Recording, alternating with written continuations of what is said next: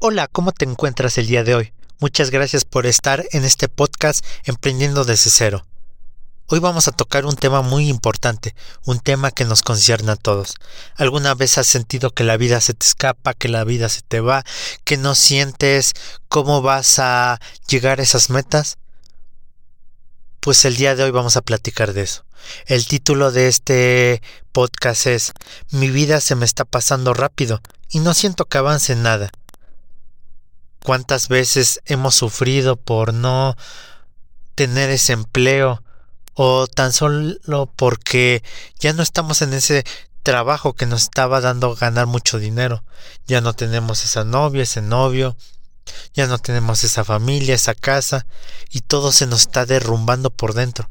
Y empezamos a decir, ya voy a cumplir 20 años, 30 años, 40 años y no estoy haciendo nada de mi vida.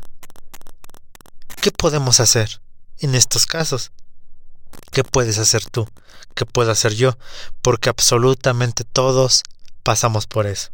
Y hoy les quiero contar una historia de una chica muy poderosa, una chica que me fascina su entusiasmo, su chispa, una chica que si ella pudo, ¿por qué nosotros no? Su nombre es Miriam Fernández, la joven con parálisis cerebral que no para de cumplir sus sueños, ella nació en 1990 en Madrid, España. Esta chica, pues le diagnosticaron esta enfermedad de parálisis cerebral desde que nació.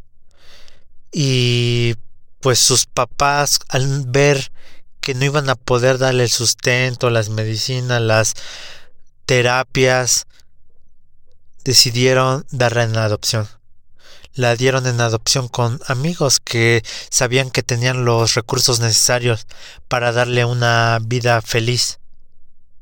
Y ella empezó a pelear desde niña, con amor, esfuerzo, entrega.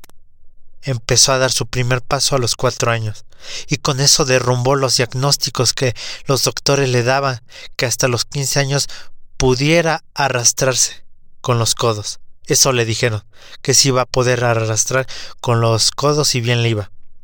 Y esta chica a los cuatro años dio su primer paso.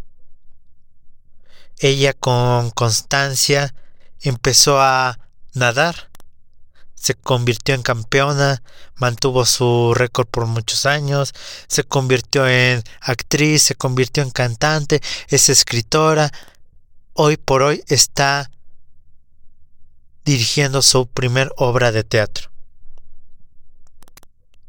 ¿Y cómo hizo esto? Ella nos cuenta en sus libros que ella se dio cuenta que las demás personas veían su discapacidad y ella igual veía su discapacidad en ella misma, pero un día se levantó y dijo, pero ¿por qué necesito vivir con esta discapacidad en mi mente? Puedo vivir con ella pero no en mi mente, solo en mi cuerpo. Y mis límites me los pongo yo misma.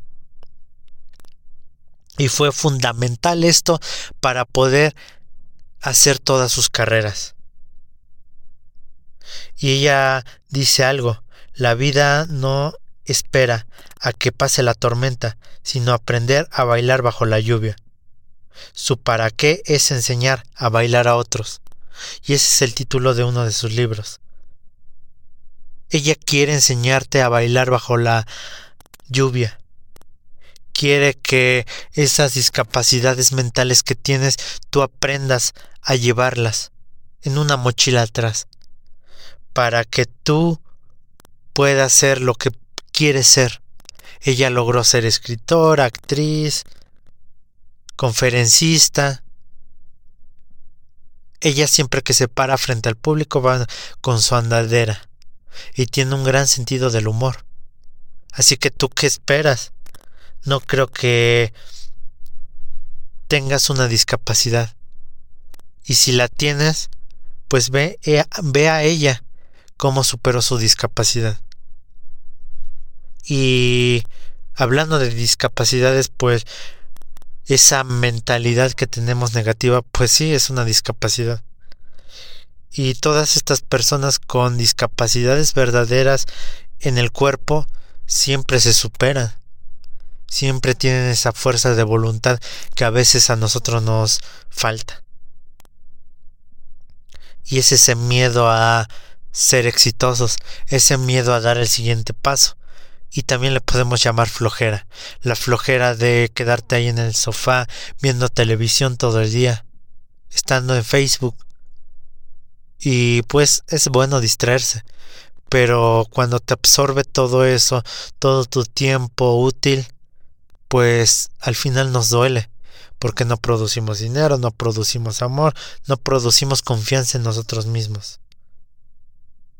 Y por último esta chica le pregunta si entra Dios en esta ecuación.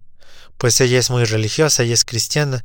Ella no habla casi en sus conferencias sobre Dios, porque hay muchos tipos de personas que no creen o sí creen, pero ella piensa que es muy importante Dios en lo que ella ha logrado.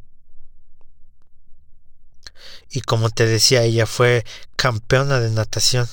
Imagínate, de no poder caminar con parálisis cerebral a ser campeona de natación con un récord por muchos años.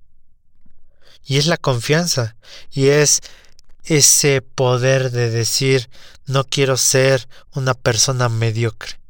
No quiero quedarme aquí sentada esperando a ver qué llega.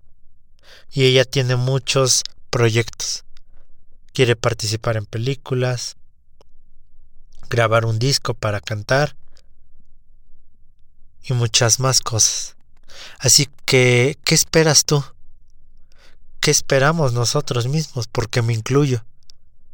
Espero que esta historia te llegue en el alma y en el corazón y que puedas revivir cada sentimiento cuando eras niño, cuando soñabas con ser bombero, ser policía, ser maestro, tener tu empresa, tener tu casa.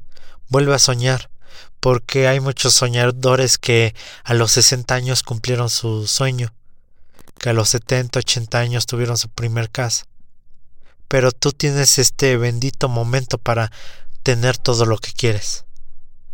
No importa que sean millones de dólares, no importa que solamente sean mil pesos, no importa nada, no importa que sea solamente viajar a un pueblito mágico, lo importante es que cumplas tu meta y que vayas poco a poco para cumplir ese sueño y que emprendas ese camino de la vida y que empieces a emprender desde cero. Pero con este momento que hemos vivido, ya no emprendes desde cero, ya vas más allá, más allá de tu sueño. Muchas gracias por haberme escuchado este día, te agradezco muchísimo, de mucho corazón. Te mando un abrazo, que Dios te bendiga mucho y cumple tus sueños. No te cuesta nada, solamente te cuesta quitarte esa venda de los ojos, quitarte esa flojera. Y empieza a emprender. Emprende en tu vida para que el año siguiente, el mes siguiente, me vengas y me comentes y me digas qué sueños has cumplido. Muchas gracias por haber estado en este espacio. Te mando un abrazo. Que Dios te cuide mucho. Hasta luego.